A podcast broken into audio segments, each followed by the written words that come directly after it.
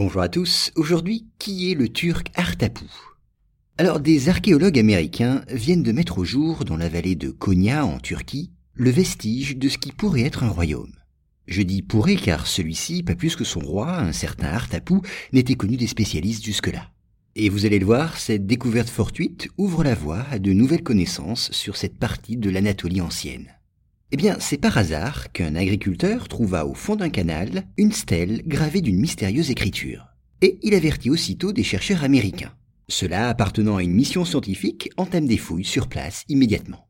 Très intéressé par cette découverte, il demande aux paysans turcs de hisser l'importante pierre hors de l'eau, à l'aide de son tracteur. Ceci fait, ils se font aider par des spécialistes des langues anatoliennes anciennes pour déchiffrer les inscriptions de la stèle. Et joignant leurs efforts, ils ne tardent pas à trouver la clé d'énigme. En effet, ils identifient les hiéroglyphes gravés sur la pierre comme appartenant à l'écriture louvite, une langue parlée dans le sud de l'Anatolie durant le second millénaire avant Jésus-Christ. Et ce que les scientifiques vont découvrir sur cette stèle est riche d'enseignements. Ils y apprennent ni plus ni moins l'existence d'un souverain, un roi ou un prince nommé Artapu. Celui-ci aurait régné sur un royaume du centre de l'Anatolie, sans doute entre le 9e et le 7e siècle avant Jésus-Christ. Le grand tertre de Turkem Karayouk, voisin du site de fouilles, pourrait correspondre à l'emplacement de la capitale disparue de ce royaume.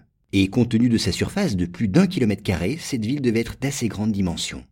La découverte de cette stèle importe à plus d'un titre spécialiste. Bien sûr d'abord parce qu'elle les renseigne sur un nouveau royaume anatolien et sur un monarque dont d'autres inscriptions récemment découvertes semblent confirmer l'existence.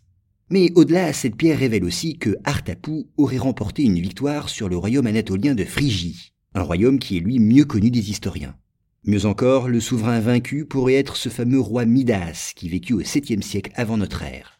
À noter que le nom de ce roi, qui a réellement existé, est aussi celui d'un personnage légendaire qui était censé transformer en or tout ce qu'il touchait.